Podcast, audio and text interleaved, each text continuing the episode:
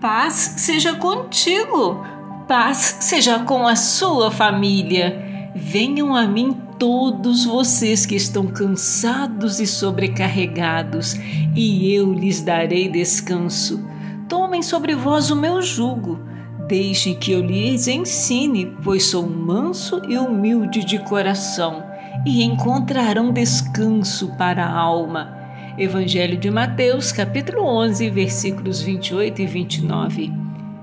Sempre abençoados são aqueles que colocam sua confiança na força do Senhor, pois Ele os sustentará.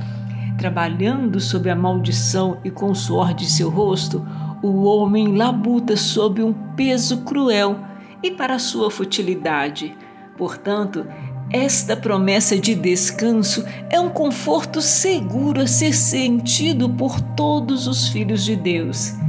Deus, em sua graça e beneficência, levará todo o seu povo a um descanso eterno.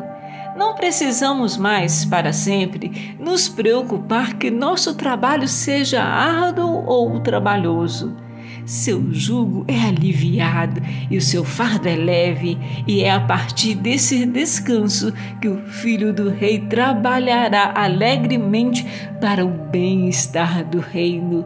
Louvado seja o Senhor por sua sempre abundante bondade e misericórdia para com os salvos.